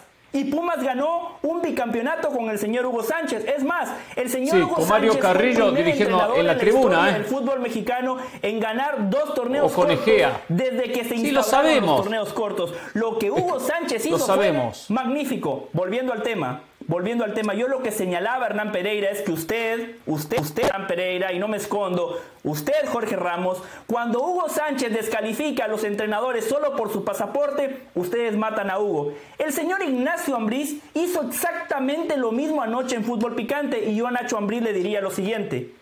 Te puede gustar Coca o no, pero Nacho, ¿sabe por qué Coca hoy dirige a la selección mexicana de fútbol? Porque Co- que Coca salió de su país.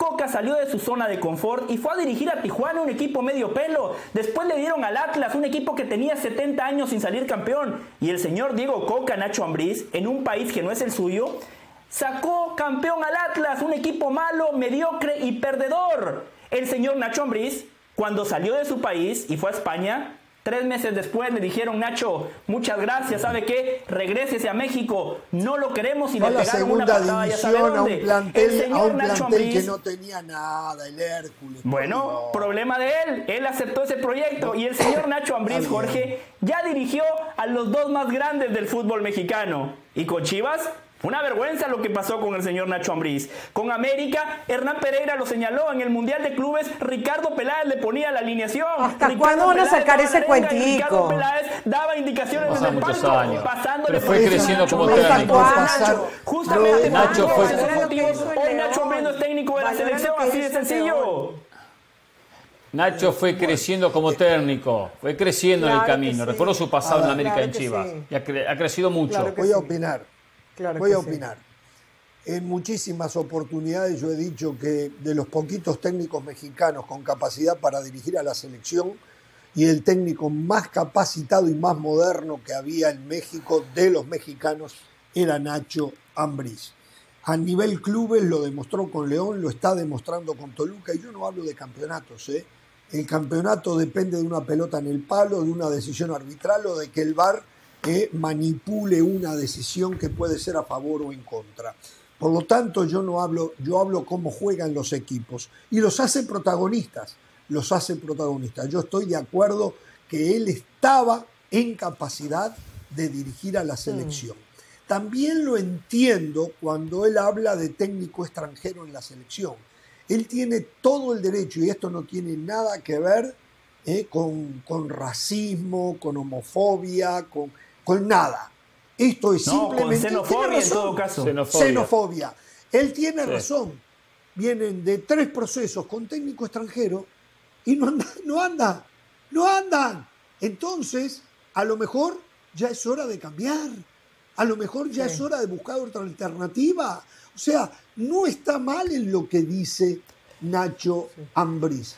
Claro, estoy de acuerdo. a mí- Le faltó hubiese explicarse, yo siento porque, que le eh, faltó exacto. explicarse. Tal vez le faltó Pero- explicarlo. sí, Exacto, por eso, sí, pero sí. que me digan es horrendo o no sé qué, como dijo Del Valle hace un No, ratito, no. sobre todo porque como es Valle lo Nacho interpreta por otro lado. Del Valle lo interpreta por la xenofobia y no estuvo en la mente de Nacho No. Ambriz No. hacer No, una no, no, más que crítica xenofobia. Por eso- Más que xenofobia, yo lo llevo a la meritocracia. Yo les pregunto a ustedes una pregunta muy puntual. yo no cuestiono la Si capacidad es por de Nacho Ambriz, que les quede claro. si es por meritocracia, Nacho Ambriz tiene más méritos que Diego Coca para ser el técnico de la selección. Los equipos de Nacho Ambriz juegan mejor que los equipos de Diego Coca. Sí.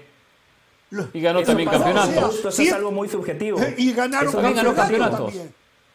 Yo entiendo, por- eh, estoy de acuerdo. Si es por meritocracia, Ramos. también es Nacho Ambriz mejor candidato que Diego Coca. Pero, pero a a lo que yo lo que llevaba, a lo que ¿eh? yo lo llevaba es que Nacho Si Ambriz no puede decir no puede decir yo voy a ser el técnico solo porque soy mexicano. No, Nacho Ambriz debería no decir eso, José. yo soy el técnico porque soy el mejor, el mejor independientemente de mi pasaporte. Porque yo les hago una pregunta muy puntual. Vamos a hablar de estilos de juego, vamos a hablar de meritocracia, pongámoslo todo en la balanza. ¿Quién tenía o quién estaba mejor posicionado para ustedes? ¿Guillermo Almada, Almada, o Almada. Ignacio Ambriz? Almada, Bueno. Almada, Almada. Ahora después les voy a contar algo de Ese Almada. es el problema que yo tengo cuando Ambriz dice eso. No, es que no me cae Pero, bien por extranjeros. No, está mal, tenés que ser el mejor. Es lo que habla y, es muy extranjero claro lo que, No ha cambiado lo que nada. dice, exacto. Eso es lo que dice Nacho Ambriz. Los últimos tres fueron extranjeros, como diciendo, y es lo que dice Ramos, no cambió nada. No se dio una evolución, una, una mejoría, mejores, mejores resultados. No, no, entonces eh, el mensaje del directivo es muy claro. Quiero técnico extranjero, no creo en el mexicano. O sea, él defiende ese tema, que lo están descartando por, por la nacionalidad a Nacho Ambriz. Por eso lo están descartando. Eso es lo que él está luchando. No es que dice nunca la selección tiene que ser dirigida por un extranjero. Él no, él no lleva ese extremo. Bueno, pero él dijo eso. Cuando le preguntaron por qué no te cae bien, no, porque es extranjero. Él dijo eso literalmente, Hernán Pereira lo dijo en esta entrevista. pero por por extranjero, la esa fue la molestia, respuesta. la molestia de que son extranjero tras extranjero, que van tres seguidos y que el cambio no se vio. En algo y todos no sabemos que Coca Nacho Ambriz. no era candidato. que México ha perdido la identidad. Yo creo que México sigue en busca de la identidad. Desde que llegó y se lo señaló al pueblo del fútbol mexicano, el flaco César Luis Menotti, están buscando la identidad. Menotti fue el primero que dio el puntapié inicial tratando de que entendieran que había un estilo de fútbol que le podía caer bien a México. El buen trato de pelota, las pequeñas sociedades, como él llamaba, eh, respetar al espectáculo como medio y forma para ir a buscar los resultados. eh, y por un momento parecía que sí. Aguerrido, pero después fue aguerrido, no. siempre. Aguerrido, nunca, exactamente. Entonces, México nunca ha encontrado su identidad. Nacho Ambriz, con sus declaraciones de anoche, parece que él sí entendía que la tenía.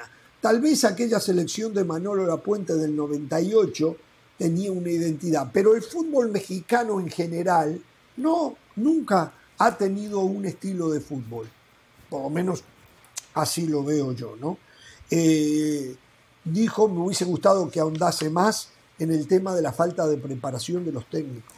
Hoy las opciones también para los directivos de elegir un técnico para la selección son mínimas, mínimas, y ese es un problema. Tal vez casi la única opción era él, porque después ya el Vasco Aguirre ha dicho que no quiere más selección.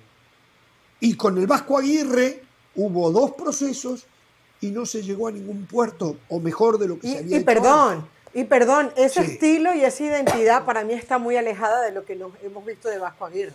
O sea, el Vasco Aguirre, Yo también, como, sí. como, como personaje, sí, muy mexicano, pero, pero de la cancha para adentro, nunca me parece que ha expresado ese fútbol que uno entiende que, que debería tener el futbolista mexicano o, o la selección Y el mexicana. otro, y el otro es el Piojo Herrera. ¿eh? El Piojo Herrera es un técnico, digo, eh, para mí no fue penal, si no hubiese Jorge. seguido hacia adelante. Eh, y, y el- Sí. y la selección era interesante como jugaba, pero después hubo problemas extra cancha y el México te pasa factura, la dirigencia no, no tiene piedad, ¿no? Entonces parece que sigue pagando las culpas, que fueron sus culpas, de la agresión que le hizo un periodista, ¿no? Sí lo escucho del Valle. Sumando a ese punto que usted acaba de establecer de los técnicos mexicanos, ¿qué hacemos entonces? Porque los que están son los que están. No, no, no, no le faltó ninguno, Sí, Jorge. no, no. Y los que vienen, es y los que vienen les han dado sus oportunidades. Paco Palencia, no, los que dicen preparación, preparación. Paco Palencia se preparó en Europa, ¿no? Estudió en Barcelona. Y como técnico, limitado. El Potro Gutiérrez, campeón sub-17, fue a Honduras, no pasó nada con él. Le dieron a Cruz Azul, no pasó absolutamente nada con él. Benjamín Mora, ahí va. La última semana y media recompuso el camino. ¿eh? Ya, estaban, ya, ya empezaban a cuestionar por qué estaba dirigiendo un equipo que hace poco salió bicampeón del fútbol mexicano. Rafa Puente, preparación, que bien habla, pero sus números, ahí están los resultados de Rafa Puente. Eso no es subjetivo, eso es tangible. Los números de Rafa Puente como entrenador en la primera división del fútbol mexicano son muy malos. Jimmy Lozano, bueno, ojalá, ojalá y le den otra oportunidad porque con Necaxa, más o menos, ¿eh? Larcamón, Larcamón llegó y agarró un equipo No, muerto como el Puebla, un equipo medio, por eso, eh, a eso voy. Jorge, porque después, después los entrenadores mexicanos dicen, ah, es que no nos dan oportunidades. Al Arcamón le dieron el Puebla. El Puebla. Y hoy tiene a León jugando muy bien y en puestos de privilegio. Entonces, el entrenador mexicano también tiene que aprovechar sus oportunidades. Por favor, dejen de escudarse en que el malinchismo, ah, es que no confían en nosotros porque somos mexicanos. No, lo que dijo Hernán es cierto. Si los extranjeros están mejor preparados, no es problema de los extranjeros, es problema de los entrenadores mexicanos. Y también problema de los directivos, porque aparentemente, aunque sean extranjeros, eligen mal al extranjero, porque el extranjero no le ha dado nada diferente tampoco, ¿eh? Esa es la realidad. Entonces, eh, yo creo que acá hay una gran culpa de los Ahora. directivos y de los entrenadores mexicanos que no se preparan. Sí. Ahora, también está la otra, y esto ver, abarcaría a nivel selección. Hay que tener materia prima, hay que tener jugadores. Claro. Sabemos lo que es Martino, sabemos lo que ha sido Osorio, sabemos lo que es Coca, a nivel mundial, lo que son, sabemos.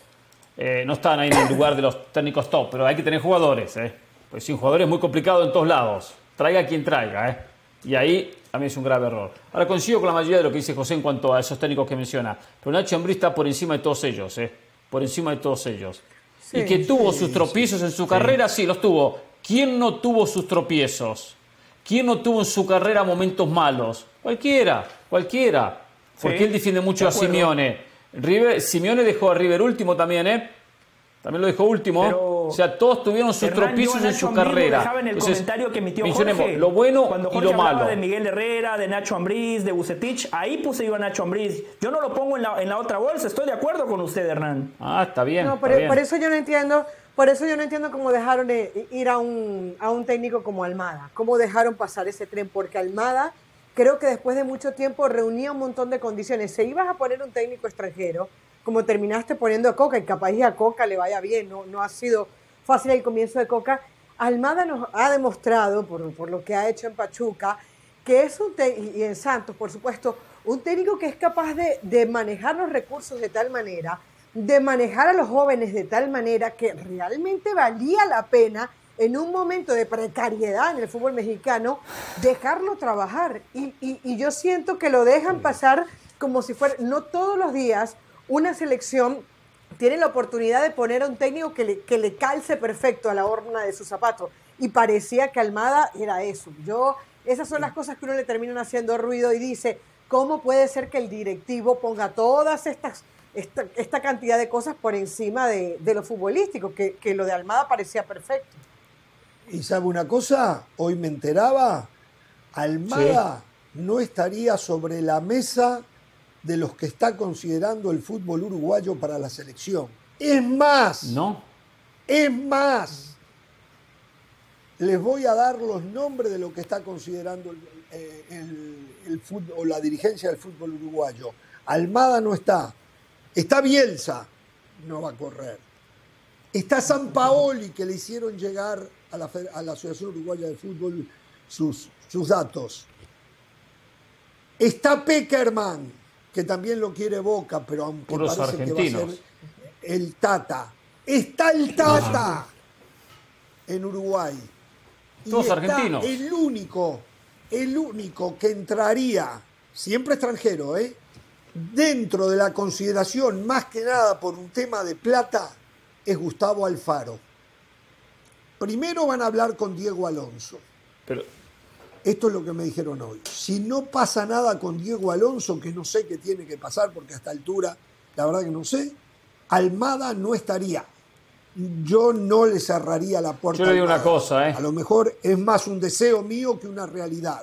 Yo quiero creer que en algún momento alguien se tiene que dar cuenta que no se puede desperdiciar Almada, pero esto le trae posibilidades a México en el caso que lo de Coca no funcione. ¿Qué? ¿Qué me iba a decir? no, le digo una cosa, ¿eh? Eh, me llamó la atención que mencione a cinco técnicos argentinos para Uruguay, ¿no? Por la cantidad. Esto es lo que me dijeron Ahora. Almada, Almada está a la altura de cualquiera de los que mencionó y por encima de alguno de ellos. O sea, entiendo la experiencia de algunos de ellos ¿eh? en eliminatorias en- o, mundiales, pero acá no pasa solo por esa experiencia. Y acá entra el caso que hoy lo hablamos de Luis Fernando Suárez. Sí tenía experiencia, por eso llegó a Costa Rica, que no tenían otro. ¿Y qué hizo? No ha hecho nada. Claro, tenía experiencia, porque ya dirigió eliminatoria, porque ya había dirigido mundiales. Pero hay que poner la capacidad de trabajar con el grupo, de potenciar una selección, un equipo. Eso hay que analizar. No solo su recorrido, que a veces llegan por mérito y a veces llegan por otros factores. A ver, me está llegando una nota. Escuchen esto. En un ratito vamos a comentar. Tengo dos cosas para comentarles. Una, delantero mexicano, goleador, joven, va a jugar en la primera división del fútbol brasileño. Mexicano, goleador, joven, va a jugar en Botafogo. Segundo, Una pregunta. Escuchen- ¿Goleador o delantero? Porque a mí lo de goleador no me delantero y goleador. Delantero y goleador. Delantero y goleador. Muy bien, Carolina. Nota. Jugador mexicano. Ya pasó esto, eh, no es de la actualidad. Lo están denunciando ahora. Jugador mexicano. Habría llegado, y tengo que decir habría, más allá de que la información asegura que así fue. Habría llegado Beodo, para los que no entienden, borracho, ebrio, a la práctica del equipo, habría sacado una pistola y encañonado a un técnico que acaba de firmar hoy o ayer, antes de ayer, con un equipo mexicano. Uh, Colombiano. grave. Yo no, yo no puedo esperar. Pero el futbolista, ¿el futbolista de qué nacionalidad? ¿Colombiano? No, no, no, es mexicano. Ah. Es mexicano. Ah, mexicano también, jugador mexicano. mexicano. Uh, Respiró no, la no, no. señora. Eh, Yo, yo no Pero. Teo, Puede dar, la- puede es después de la pausa.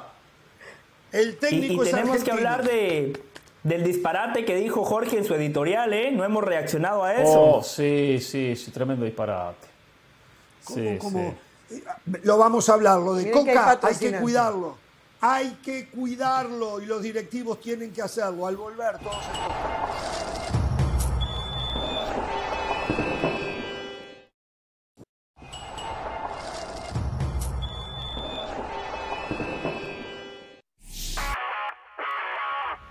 Saludos de Pilar Pérez, esto es SportsCenter ahora. El padre de Ansu Fati, Boris, se mostró molesto con el Barcelona por el poco protagonismo que su hijo ha tenido en la temporada. Y en una entrevista declaró que si por él fuera, se lo llevaría fuera del club catalán, pues lo mejor sería cambiar de aires. Ansu ha sido titular en 11 de los 40 partidos oficiales esta temporada, completando apenas dos de estos y sumando 1.347 minutos. Además, señaló que su hijo lo ha dado todo por el club, que incluso adelantó su recuperación cuando este estaba de capa caída, para que ahora se olviden de él. Todavía Antonio Mohamed no se sienta a dirigir a Pumas y ya hay malas noticias para el cuadro universitario. Es que el portero, Sebastián Sosa, sufrió una fractura en el pie izquierdo y su regreso antes del cierre del torneo Clausura 2023 parece complicado, pues solamente quedan cinco jornadas por jugarse. Sosa, quien apenas fichó por los Pumas en enero pasado, fue titular en las 12 jornadas desde su llegada, sin permitirle minutos al que ahora será el encargado de suplirlo, Julio González. Luego de que Boca Juniors anunciara la salida de su entrenador Hugo la baraja de posibles reemplazos ya comienza a moverse y Gerardo Martino es uno de los técnicos más populares para tomar el cargo en este momento. Esta no es la primera ocasión que los Xeneises tocan la puerta del técnico argentino, quien recién terminó su relación con la selección mexicana tras el fracaso en Qatar 2022. Otro de los nombres que suena alrededor sería el de José Néstor Peckerman, quien también cortó lazos con la selección venezolana y tiene además una gran relación con el vicepresidente Juan Román Riquelme. No se pierdan SportsCenter todas las noches, a la 1 m del Este 10 pm del Pacífico. Esto fue SportsCenter ahora. No se pierdan el gran duelo por la Copa del Rey entre Barcelona Real Madrid. Semifinal el 5 de abril a las 2 y 30 de la tarde, hora del este, 11 y 30 en la mañana en el Pacífico por ESPN Plus. Pausa y volvemos con más aquí en Jorge Ramos y su banda.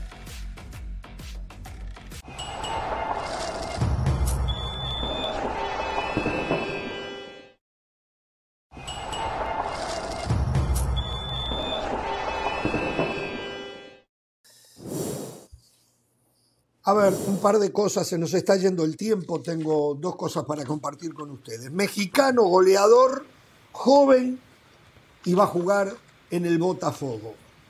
Yo, yo esa noticia la te- ya la hablando- tenía, ¿eh? Yo ¿Ah, se sí? la voy a quemar, No importa, ¿eh? ¿no la dio? Sí, sí, sí, No sí. la Le voy a decir, Henry la. Martín. Henry Martín. No, Henry No, ese es el va. Vasco da Gama, ese es Vasco da Gama que lo quiere. Sí, es el Vasco da Gama, pero Ese capaz se lo robó. Botafogo. Son los dos equipos de Río de Janeiro. No, no, No, no es muy joven, eso me llama la atención. Pero para usted cualquiera, 30 para usted cualquiera es joven, ¿no? Por eso, para usted un- uno de 30 es joven. No, no, no. Y con mi edad, con mi edad. Por eso, por eso. "Uh", Cuando yo tenía 30. A ver, estamos hablando de Diego Abreu, hijo del loco Abreu. Diego Oh. Abreu jugaba en Defensor Sporting de Uruguay, 19 años. Estaba entrenando con el primer equipo y estaba en la selección sub-20 de Uruguay. Lo bajaron del primer equipo a la tercera división y lo bajaron de la selección por algún problema que desconozco, que no sé, que no me interesa, fue un tema personal del chico y esto entonces llevó a que el jugador pidiera ser transferido. Eh, hizo muchísimos goles en fuerzas básicas de Defensor Sporting al punto de considerarlo eh, para la selección sub-20. Él ya había comunicado que había elegido para jugar en selección a Uruguay y no a México. Él es nacido en México. Pienso yo, esto nadie me lo dijo, pienso yo que él debe estar un poco desilusionado que en Uruguay no lo consideraron por ese supuesto problema personal y creo que México debería de estar atento a cómo le vaya en Botafogo, hay que ver si juega, está muy jovencito, ¿eh? pero debería... O sea, el sentimiento para usted no cuenta, ¿no? No, no, sí, pero si él ya, el sentimiento de él cambió, no lo sé, Ah. estoy especulando. No, no, ¿vale? porque, porque Pero usted sí- hace un ratito decía que Nacho Ambriz tenía razón, que no hay identidad en el fútbol mexicano y ahora usted propone que un chico que ya dijo no, no me interesa México, me interesa Uruguay, lo cual está perfecto, y que ahora por conveniencia, como Uruguay no lo convoca, quizás cambie de opinión y diga listo, voy con México como plato de segunda mesa, como pasa con la mayoría Mire. de futbolistas que tienen doble nacionalidad. No, yo no. eh, vale vale Yo su le digo una cosa. interpretación. Yo interpreto que, puede, que podría estar desilusionado con Uruguay. Eso es lo que yo Yo interpreto. le digo una cosa, eh, por más que yo conozco detalles de lo que pasó, conozco detalles de lo que pasó, se los puedo, los puedo compartir, pero mm, seguramente a ustedes no les va a interesar, no les ¿Qué va a interesar. eh. Eh, no, no, no, después lo cuento. Es lo Ok. siguiente, más allá de que hubo algo, hubo algo, eh, y que él puede estar molesto, todo pasa, todo va a pasar, y esto va a cicatrizar y ya el capítulo se cierra. Y si él anda bien, si anda bien, va a tener espacio en Uruguay, no tengo ninguna duda. Ya pasó la, la sanción, llamemos, perfecto, ya la pasó, listo, quedó fuera del sub-20, pero que va a ser convocado en el futuro si anda bien en Botafogo, en la Celeste, no tengo dudas. Y si él ya decidió por Uruguay, va a jugar en Uruguay. O sea, le voy a decir una cosa, Bueno. Ramos, no venda falsas expectativas. A México no va a llegar. Pero, no va a jugar en México. pero México tiene que hacer la tarea. México tiene que hacer la tarea. México no le sobra nada. Podemos México, no podemos se, México no se enteró que el en- sub-20, eh, que no se juega en Bueno, Indonesia, bueno. México. A, eso voy, a eso voy. Luego que si le conviene, que si no le conviene, que si el chico quiere, que si en México se enteran, que si no se enteran, que le quitan los jugadores, que Sendejas ahora juega con Estados Unidos, todo lo que quieran.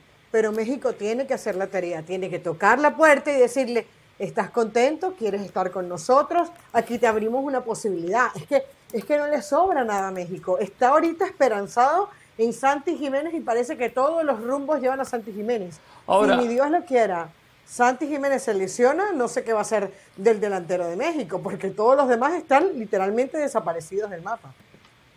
Yo les pregunto algo, si yo tuviese, yo les pregunto algo, ustedes tienen 19 años, Eh, está bien, que soñaban, eligieron Uruguay, y después hay una realidad de lo que ha hecho Uruguay en los mundiales, para él que tiene 19, ¿no? Y lo que ha hecho México, la imagen que tiene México está muy por debajo de lo que, está, eh, lo que ha hecho Uruguay, porque conocemos y vemos la realidad. Ya tuvo espacio en la selección, ¿qué harían?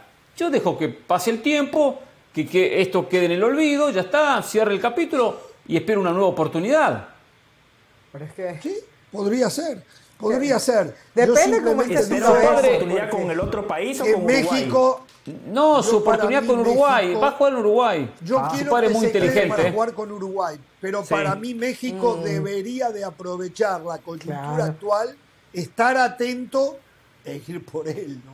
Me parece. No, exacto. Pero esto, y, y aparte, a lo los digo- 19 años, a los 19 años, esa madurez de la que habla Pereira y que, y que por algo sacaron al chico de, de- de la selección, no sé ¿Sabe qué, por qué? qué- qué tan asentado esté. Entonces, ahorita, nos, ahorita nos cuentas si quieres y, y- y lo hablamos. Pero lo que, no, lo no, que no, digo no, no. es... Es más, voy a Ah, cambiar. ¿eh? Pero a Jorge, cambiar. Jorge, ¿Puedo- decir Jorge, Jorge, No nos tiene fe. Ramos no nos tiene fe. esa- No tiembla, Ramos, tranquilo. Claro. No, empiece- no transpire, no se preocupe. Jorge, No Jorge, nos tiene fe a nosotros. edad, muchas veces ya te quieres comer el mundo, quieres, y dices, bueno, ya no me van a ¿De llamar qué manera? Uruguay. Si usted lo dice. Bueno, te quieres comer el mundo, bueno, pero suéltalo, Pereira, que te veo ahí con ganas de hablar. Entonces, Ay, no, entonces no, ni de casualidad. Señora, de cuando hable no la deje picando, señora. Tengo sudores, señora, no la Pero deje es que no tengo idea qué es lo que está pensando. Pereira. No tengo Fíjese idea qué es lo que está pensando Pereira. No sé, que algo no, no sé qué pasa por esa mente. Rapidito de algo muy tema. breve. Coincido Sí. con Carolina, a México no le sobra absolutamente nada, pero cuando hablamos de selecciones nacionales, tiene que haber algo que ustedes históricamente han pregonado en este programa y yo estoy de acuerdo, el sentido de pertenencia, la identidad. Argentina gana en gran parte por ese extra que dan sus futbolistas cuando se ponen su selección. En serio, usted hace un repaso de la selección de Argentina que ganó el Mundial de Qatar. Había selecciones con más talento línea por línea. Había selecciones Paraguay que, tienen futbolistas en mejores equipos. Sí, eso fue cuando arrancó el proceso, Caro. Y, y repase dónde jugaban estos futbolistas cuando arrancó el proceso y me va a dar la razón. Haga la tarea, Caro. Pero en serio, Argentina o Uruguay, puedo poner de ejemplo Uruguay también, muchas veces terminan dando ese extra por el amor, por el sentimiento, por, por lo que representa para el futbolista de esos países ponerse esa camiseta. Entonces no va a ser lo mismo si el día de mañana el hijo de Abreu juega con la de México. Y sí, seguramente va a querer ganar, pero va a querer ganar, le va a poner las mismas ganas si lo hiciera con la camiseta de Uruguay. Me parece que ese extra en el fútbol es clave. Bueno, señores. Hablando de si Argentina, por cierto, puedo eh. lograr algo. Muy bien Argentina ya está, ayer, eh. ya está. Ya está, ya está. Argentina, ya no hablo del tema, hablo de Argentina. Que ganó 7 a Tengo que 0, eh. Hizo gol Fernández. Tengo que contar lo que se está hablando. Futbolista que sacó un arma y amenazó a su director técnico en el fútbol mexicano. Y ustedes querían ¿Quién es el rebatir la postura mía de que el partido México-Estados Unidos amistoso a jugarse en Phoenix se tendría que suspender o cambiar de rival, México, para proteger a Diego Coca. Ojalá se den cuenta que los minutos están contados y que no pueden extenderse. Vamos a la pausa y se vienen los dos temas.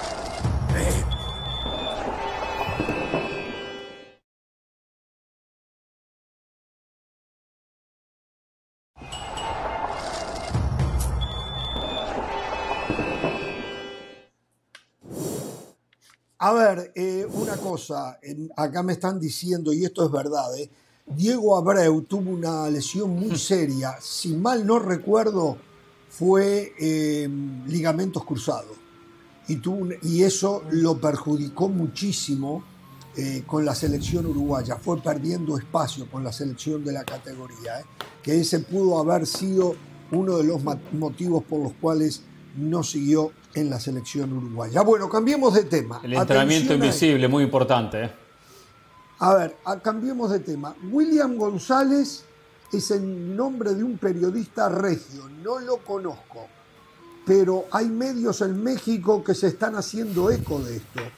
Y esto hace más de ocho años eh, que mm, ocurrió. El turco Mohamed, ¿se acuerdan? Fue campeón en México con Sí. América. Claro. Y terminado el campeonato, Ricardo Peláez era el director deportivo, el turco se marchó y dijo, aquí les dejo el trofeo, me llevo Claro. la dignidad, me llevo, su digni- me llevo eh, la dignidad con él. Eh, en lo que se Otro entendió que fue un claro... Porque siempre se dijo, lo cual yo no voy a decir que no fue verdad, que tenían todo arreglado con Gustavo Matosa. Ayer José del Valle lo recordaba. Y eh, el turco Mohamed se sintió este, traicionado, Traicionado. si es que eso pasó. El tema que ahora Willy González, el periodista regio, saca una historia que dice que un día Paul Aguilar, esto es como están reportando, ¿eh? llegó muy borracho al entrenamiento, era las 8 y 30 de la mañana, llegó totalmente alcoholizado, me cuentan, dice William González, que llega tan borracho que empieza a insultar a Antonio Mohamed y también a sus compañeros. Se había tomado hasta el agua de las macetas, comentó González. El señor llega tan alcoholizado al entrenamiento de América que pelea con todos, empieza a faltar al respeto y sacó un arma de fuego y la apuntó a Mohamed. El turco decide despedir a Paul, pero Peláez lo regresó y por eso se va Mohamed, sentenció Willy.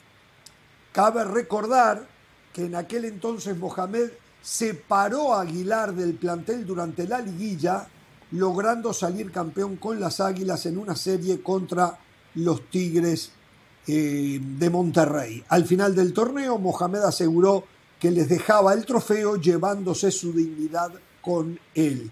Un claro dardo contra la directiva que encabezaba Peláez. Esto de William González lo está reproduciendo la, página Soy Fútbol. Eh, a lo mejor la historia Ah. no es como la creíamos, porque yo estaba con Del Valle, que el problema era que Peláez eh, habló por detrás del turco con Matosas. No quiere decir que no ocurrieron las dos cosas, ¿no? Las dos Claro, cosas. claro. Pero, pero, pero bueno, eh, esto, esto seguramente. Muchas historias que no se saben. A ver, Muchas historias que no se saben. sí. No voy a especular con esto, que es un- una historia muy vieja, no me interesa, ahora no me interesa. Pero sí me interesa responder a Ramos por la editorial cuando comenzaba el programa. Yo simplemente voy a opinar con una pregunta, algo que no es habitual, pero lo voy a hacer. ¿Por qué hay que proteger a Diego Coca? ¿Cuál es el motivo de proteger a Diego Coca? ¿Quién? Entiendo que no lo van a exponer Lo dije. jugando contra Francia, dije. Argentina ¿Quiere y Brasil. Entiendo, no, no, si lo dijo no entendí. Entiendo que eh, tiene Eh, que jugar estos ¿usted partidos, no va a jugar torneos, no va a jugar eliminatoria, un par de torneos eh, que tiene un nivel inferior al que tiene una Copa del Mundo, lo que es una No Copa Oro muy inferior, no algo en. Copa América, que si tiene que jugar con Estados Unidos que juegue 20 veces. Entiendo que se puede abaratar el producto, es otra historia, pero proteger al técnico, si no tiene pantalones para dirigir a, a México contra Estados Unidos, que se dedique a otra cosa. Acá puede encontrar espacio. Muy, muy desafortunada la editorial de Jorge, eh, porque Jorge lo hacía ver mí, como ¿eh? que Estados Unidos. ¿Ah? Todo el mundo No, Jorge lo no de Estoy recapacitar, Jorge. Diego Coca Recapacite. iba a competir en desigualdad de condiciones. Estados Unidos no tiene técnico. Estados Unidos juega con un sea, no técnico tiene la presión que con tiene Anthony Coca. Hudson. La gran diferencia. No tiene la, la gran si pierde diferencia. no pasa nada. Más a mi favor, no tiene técnico, a Hudson no le hace nada. Si pierde Pero, igual se va a pero ir. Jorge, Jorge, si no es en el territorio con Cacafquiano, ¿cuándo le vamos a exigir a Coca que, que gane la Copa del Mundo contra Cuando Argentina, Brasil, Alemania, equipo, España, Italia, Cuando Francia? tenga No, por lo menos seis meses para armar un equipo. No ahora, a las carreras. Bueno, la- aquí no pasa por Coca, aquí pasa por los futbolistas mexicanos, Jorge, esa es la diferencia. Estados Unidos sin técnico se vio bien en esta doble jornada. México con Coca, sin Coca, con Martino iba a ser más de lo mismo porque los futbolistas mexicanos son normalitos, medio pelo. A ver, yo lo que creo es que hay que proteger a la- al espectáculo. ¿Hasta cuándo Estados Unidos-México? Porque es amistoso, porque es la final de la Copa Oro, porque es la final de la Nations League, porque son las semifinales. Pero ese es otro tema, ¿eh? La, la gente, la- bueno, es otro tema, pero en realidad, ¿cuál es, ¿cuál es la idea? A ver, recuerdo aquel partido México-Argentina. Ah, se va a jugar un partido México-Argentina. Cuando sale en el sorteo que se van a enfrentar en el Mundial de Fútbol, lo suspendes porque le quitas expectativa al... al, al Bueno, al- pero eso, al- eso lo estipula al- FIFA. al sí, eso, eso lo estip- Y por, Entonces, bueno, porque, por FIFA. por lo que dice la señora. la Lo estipula FIFA porque por lo que dice la señora. Está bien, pero eso es otro, pero es otro tema. Pero yo eso- y eso No, también lo dije, es otro tema. Es el mismo partido, es el mismo partido. Y, y- y- y- y eso sería una excusa más para suspender el partido, para mí. Y, y luego te puede servir como excusa y de paso, a ver, lo que dice Jorge no es descabellado. Estamos todo el tiempo reclamando que se le está poniendo una presión extra a Coca que no debería tomar. Estamos reclamando que en el Azteca le gritaron porque no juega como debería antes Sin Jamaica. haber dirigido. Bueno, déjenlo, tra- déjenlo trabajar un ratito, no le pongan ¿Y la gana? presión de jugar de nuevo contra Estados Pero- Unidos. Si gana no va a ¿Y si valer le de nada. Eso es, como la Copa, eso es como la Copa México, la Copa del Rey. Si la ganas, No, no, no, eh, pero- te lo valoran. Carolina, no eres el peor.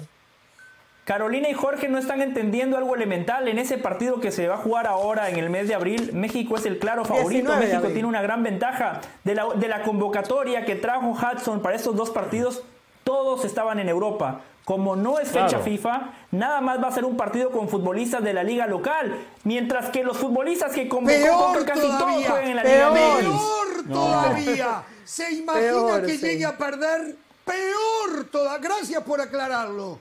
Es Pero usted qué es el abogado que de no Diego vale la Coca, ¿o pena con quién quiere jugar? No, no, ok. no. Es un riesgo. Yo digo lo siguiente, soy Ramos. Un analista Le del tema es un riesgo que México, no Coca, olvide, México, proceso, selección, no debe de correr. No debe de correr. Abogado de Coca, como Le Carlos ponen, a- Osorio. le ponen para Ramos, para Carolina, que le pongan a Belice como rival. A Belice que le va a ganar seguro a Belice. Ahora, si no le gana, el riesgo es mayor. Que lo dejen ¿qué quieren? Que lo dejen trabajar. Bueno, pero, todos los técnicos, Muy bien, todos Hernán. los técnicos. muy yo les recuerdo que Gustavo Alfaro debutó en una eliminatoria y tuvo tres Siempre entrenamientos hay, previos para el partido contra sí. Argentina. En una eliminatoria debutó. Cada caso es Y- que- ah, no, no. Cada caso Nadie Bueno. esperaba nada de. Ecuador. Gustavo Nadie Alfaro había sido bienvenido en Ecuador. No tenía problemas si perdía con Argentina. Pero Coca no fue bienvenido en México. Y todavía le está tirando Pero- uno detrás del otro partido contra el rival de todas las horas, con el que le quieren La ganar gente- a cada rato. No, no piensan La ustedes, gente ¿para no qué se la- llevan esto acá Pero la gente no Por se la agarra con Coca, se la está agarrando con la selección, con Pero Ochoa, no con Jorge Sánchez, con, los con- con. Jiménez. Lo que Pero era más relacionado el con los. Pero, pero fue más No. eh, eh, inclinado hacia la crítica, hacia el futbolista que hacia el cuerpo técnico. Necesitamos Hacia el gente que pueda futbolista. analizar más. O sea, la banda, la banda es lo que no nos deja No, que no, todavía no, no, no. tripliquemos, No, tripliquemos los ratings, porque no tienen capacidad. tiene patrocinio tienen. la editorial, Ramos. Cuidemos las cosas. Vámonos, vámonos. Volvemos mañana, mi último día, eh, por suerte, por un tiempito. ¡Qué Eh. bueno! Lo Nunca mejor es por último. siempre, no sé. Mañana es jueves.